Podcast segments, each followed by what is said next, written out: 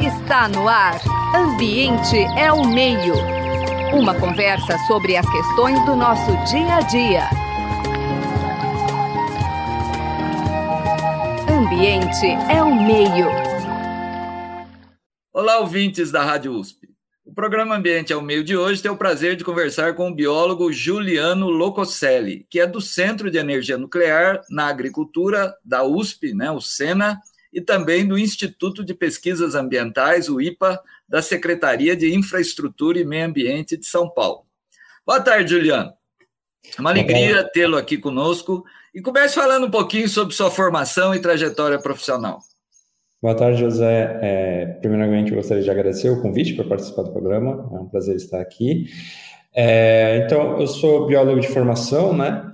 Eu trabalhei praticamente por 10 anos em florestas naturais, praticamente todos os biomas do Brasil, né, trabalhando muito com árvores.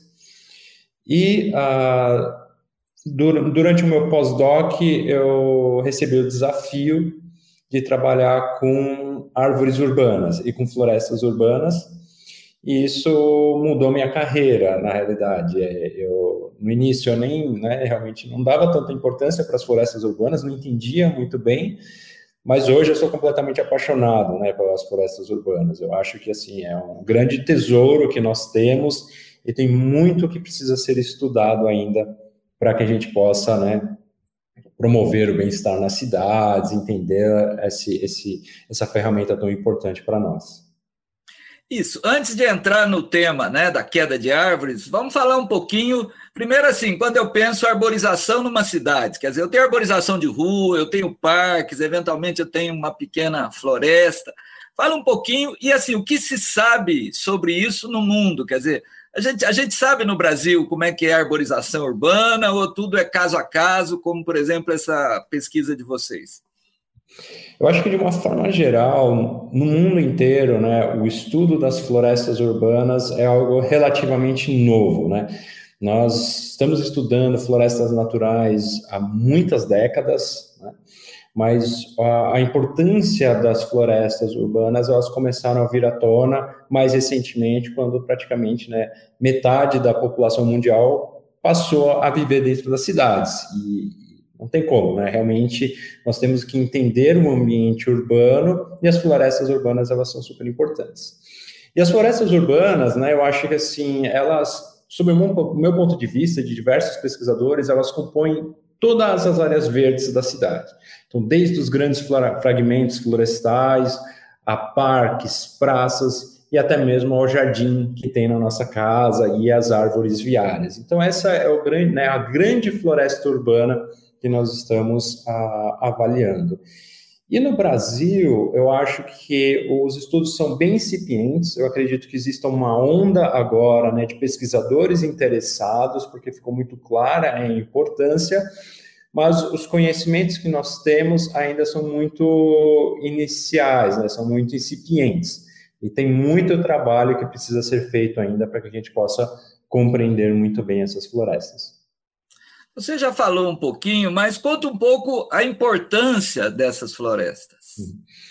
Essas florestas elas são fundamentais para o bem-estar da população. Né? Ela traz o que a gente chama de serviços ecossistêmicos. Existe uma série de serviços ecossistêmicos que essas florestas trazem, como, por exemplo, a redução da temperatura e o aprimoramento do conforto térmico, o controle de enchentes, porque essas árvores elas seguram a quantidade de água que cai nas chuvas, elas também são capazes de capturar uma série de poluentes do ar e funcionar então como um filtro, e elas dão apoio à biodiversidade, então elas conseguem trazer uma fauna para dentro da, das cidades, que é muito importante. E tem um, um, aspecto que eu diria que é um aspecto imaterial, que é, é o bem-estar né, que a, a, arborização e as florestas urbanas trazem para as pessoas, e isso refletindo até mesmo na saúde, principalmente a saúde mental das pessoas.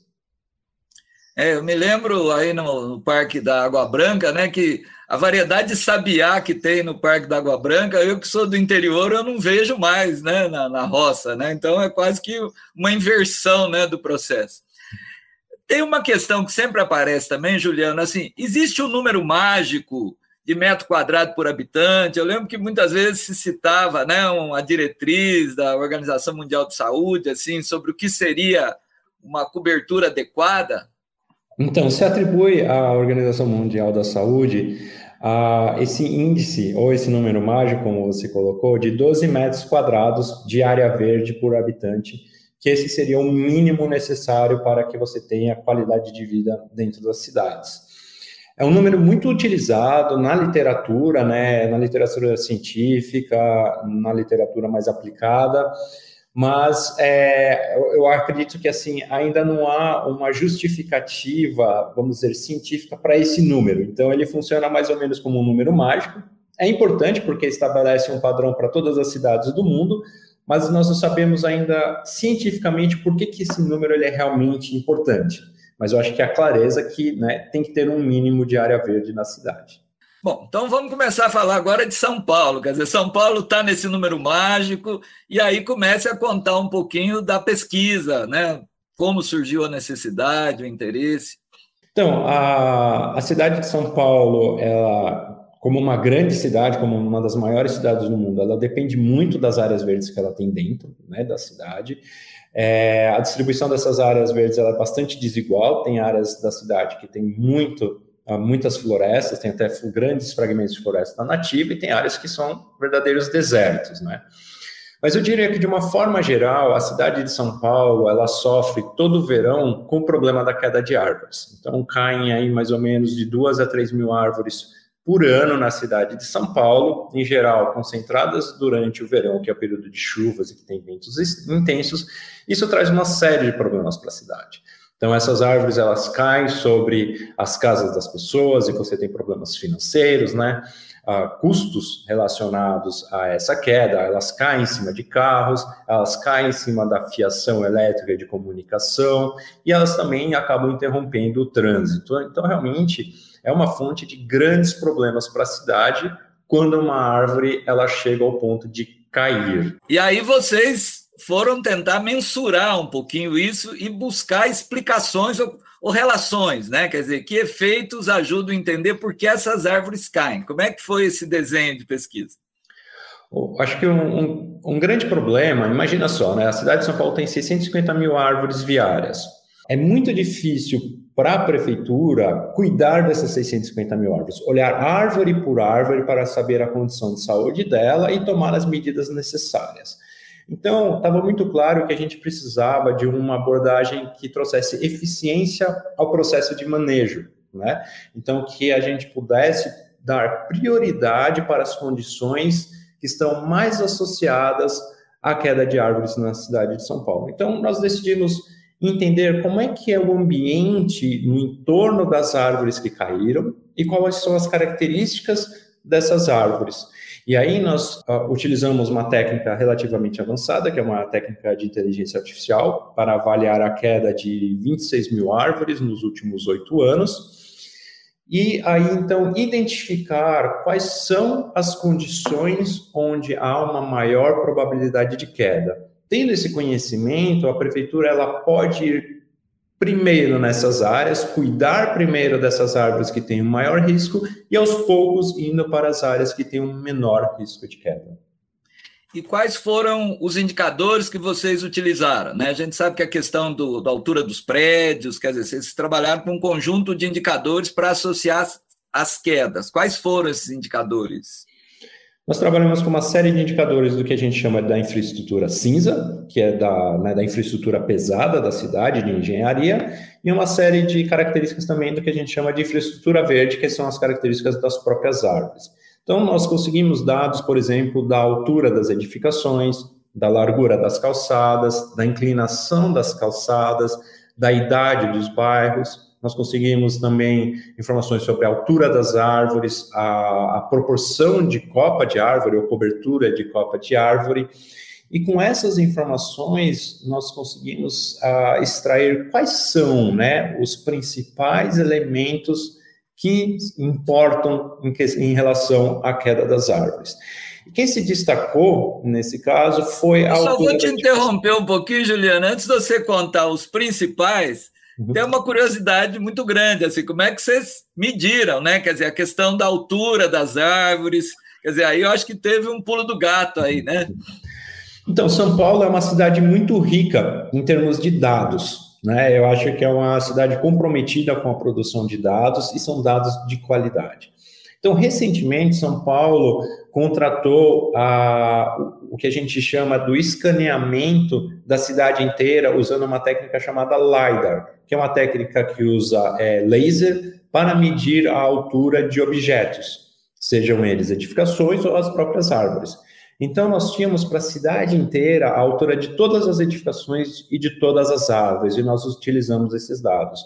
São Paulo também tem todas as ruas mapeadas, todas as calçadas mapeadas, com a largura da calçada, com a inclinação da calçada, tem o histórico de expansão urbana, então nós sabemos a idade de cada um dos bairros, e tem o mapeamento também da cobertura das árvores, então nós sabemos né, as áreas que têm maior cobertura de árvores e as áreas que têm uma menor cobertura. E nós conseguimos usar esses dados, então, para produzir esse conhecimento.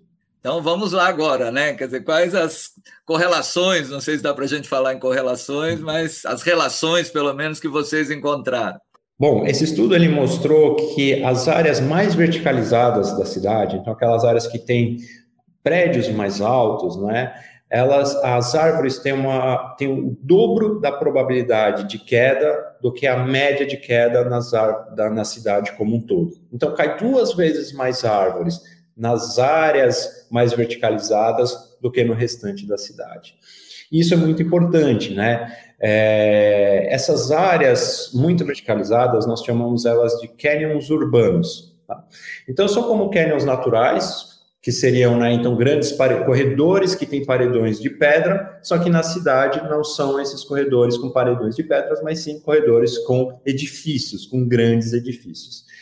E uh, dentro desses canyons urbanos, em geral, a velocidade do vento é muito maior, porque eles canalizam o vento.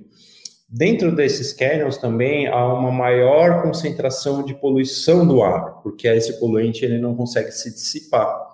E tem um outro problema muito importante, principalmente para as árvores, que há uma menor quantidade de luz incidente. E a luz é fundamental para o crescimento das árvores. Então, é um conjunto de fatores que aparentemente levam a uma maior probabilidade de queda dentro uh, desses canyons urbanos.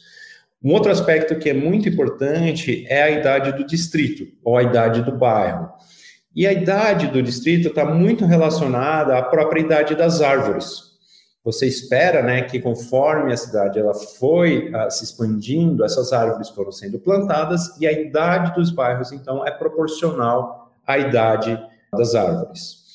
E, e, claramente, então, as árvores elas vão ficando mais velhas, né? Elas vão entrando num processo que a gente chama de senescência e ela vai aumentando a probabilidade de queda. Eu acho que um outro ponto que também surgiu nesse estudo que é muito importante é a própria altura do indivíduo. Então, a partir de 10 metros, há um aumento significativo da probabilidade de queda das árvores, né? Ah, eu acho que é importante só ressaltar que é, isso não quer dizer que as árvores grandes elas representem um, um risco para a cidade. Isso só quer dizer que nós temos que ter um cuidado maior com as árvores de grande porte, né, para que elas possam continuar crescendo e trazendo grandes benefícios para a cidade. Senão as pessoas já vão sair cortando árvore, né, Juliano? Não, exatamente. Não podemos. É uma, eu não sei se a pesquisa captou, mas no interior a gente sente uma coisa assim: uma coisa é uma árvore isolada, outra coisa é uma árvore quando tem um conjunto de árvores no entorno. Isso também é algo, não sei se vocês consideraram.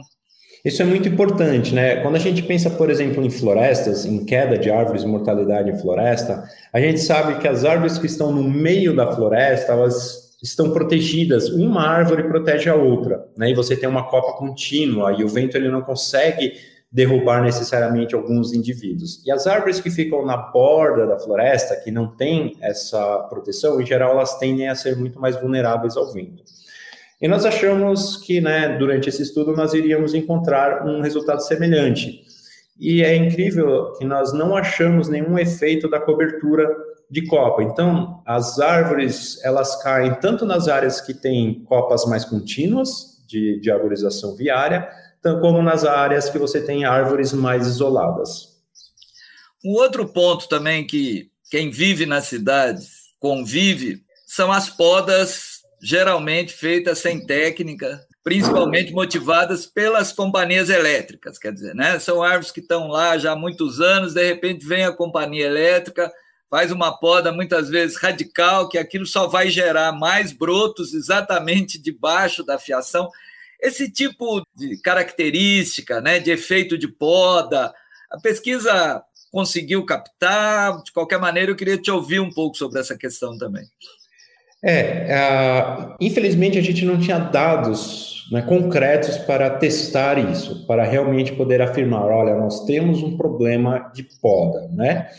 O que a gente viu no, nesse estudo é que as árvores, quando elas atingem mais ou menos 9, 10 metros de altura, aumenta a probabilidade de quedas.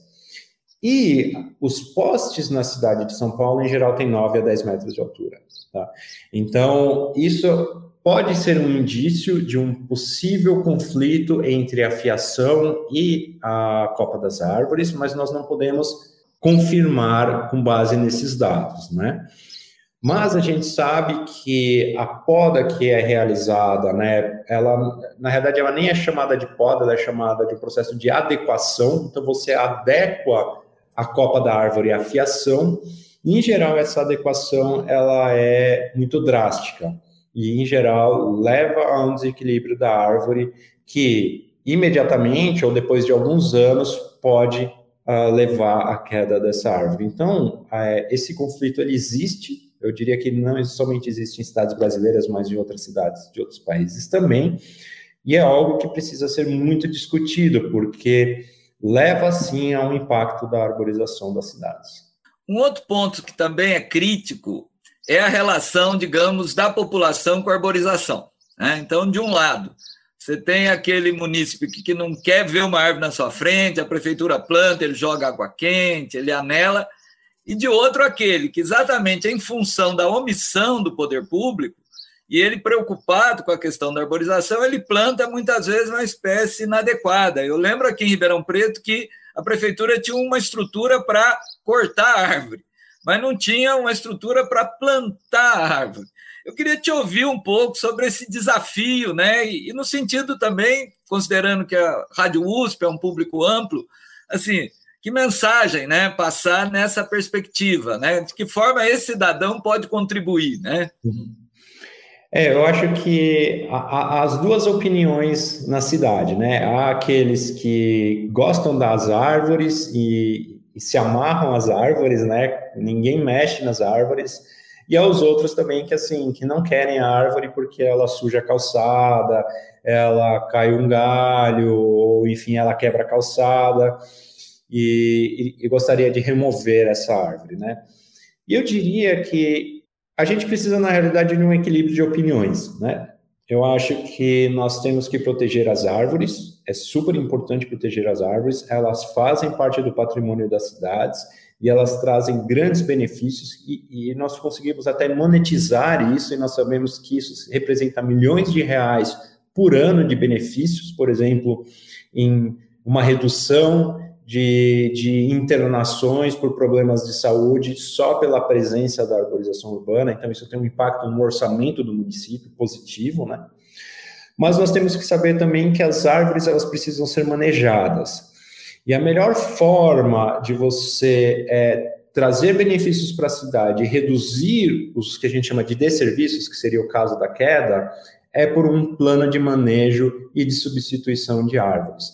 Então, é possível sim você manter a cidade sempre verde, né, substituindo aquelas árvores que representam risco gradualmente, e no final das contas você ter uma cidade muito mais segura, sem o problema do risco de queda.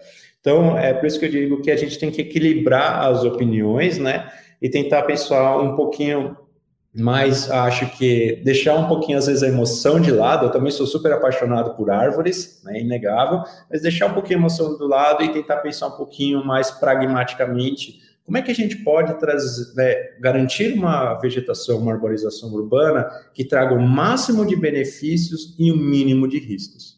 Eu acho que é isso que eu vou te perguntar agora. Quer dizer, a gente já desenvolveu no Brasil uma tecnologia relativamente interessante, que dá resultados, de recuperação de áreas degradadas rurais, de matas ciliares, né? quer dizer, com resultados fortes, assim, robustos. E na área urbana, quer dizer, a gente já tem um receituário, né? tem algum lugar que a gente olha, ó, aqui, é, quer dizer, é uma estrutura de montar um departamento específico, isso é burocracia, né? Então, te devolvo a questão. Eu, eu, acho que assim, tem, tem uma receita básica já, que até passa pelo bom senso, né? Então, por exemplo, São Paulo tem um manual de arborização, ele, ele é super útil, né? Ele tem o básico lá, mas é um básico que não é respeitado. Então, por exemplo, as pessoas às vezes plantam uma árvore na calçada, mas não deixam espaço para ela crescer. E aí a calçada que, a árvore quebra a calçada, a calçada enforca a base do tronco da árvore e leva à queda da árvore, ou seja, você tem uma combinação de fatores que inevitavelmente vão levar a problema, né? Então, esse básico do conhecimento a gente já tem, deveria ser aplicado e isso já resolveria uma parte significativa dos problemas. Mas eu acho que tem uma outra parte que ainda exige bastante estudo e conhecimento, que é justamente para a gente entender o ponto no qual o risco da queda ele passa os benefícios. Então, se nós conhecemos esse ponto para as diferentes espécies, para as diferentes condições, aí nós podemos, poderemos propor uma, um manejo que realmente garanta a segurança na cidade e uma cidade sempre verde. Então, a gente já está no finzinho, mas eu sei que uma das suas especialidades é exatamente aquela análise da idade, né? Pelo corte, pela seção transversal. Quer dizer, esse estudo que vocês fizeram, ele dá, digamos, o panorama. E eu acho que a gente fica curioso, assim, de pensar estudos de casa, assim, quer dizer, então explica um pouquinho, esse método é preciso mesmo? Uma vez eu me lembro nos Estados Unidos que tinha lá uma sequoia numa sessão e falava: nesse momento, Jesus nasceu. Quer dizer, a gente tem essa precisão mesmo, Juliano? Sim, é, eu trabalho com anéis de crescimento, né, de árvores. Então, acho que todo mundo provavelmente já viu um tronco cortado. Você vê uma série de círculos concêntricos. Esses círculos representam um ano de vida da planta. Então, você consegue saber, por exemplo, a idade dessa árvore, contando o número de círculos. E se você mede o tamanho desses círculos, isso quer dizer se a árvore está crescendo bem, se ela está crescendo rápido ou se ela está crescendo mal, né, muito devagar. E ah, des, é, des, dessa taxa de crescimento dá para extrair uma série de informações, inclusive se aquela árvore ela está num processo de declínio, né? se ela está aos poucos reduzindo a taxa de crescimento, reduzindo a vitalidade, o que eventualmente pode levar né, à, morte desse indivíduo ou até mesmo à queda deles. Então, realmente, esse é um método muito preciso. Nós estamos aplicando ele em tipuanas da cidade. As tipuanas formam anéis de crescimento muito bonitos, né? claros, fáceis de serem vistos, e nós já fizemos uma série de estudos com essa espécie lá. Muito bem. Estamos conversando já no finalzinho aqui com Juliano Locoselli, né? Agradecer muito os trabalhos técnicos do Gabriel Soares e o apoio na produção da Suiane Azenha, Marcelo Pereira e eu, mas fica aquela última pergunta, assim, quer dizer, a gente sabe que, da mesma maneira que a riqueza, o verde também é mal distribuído na cidade, né, Juliano? Então, que mensagem você passa aí, né, no sentido da gente também democratizar o acesso ao verde nas cidades brasileiras?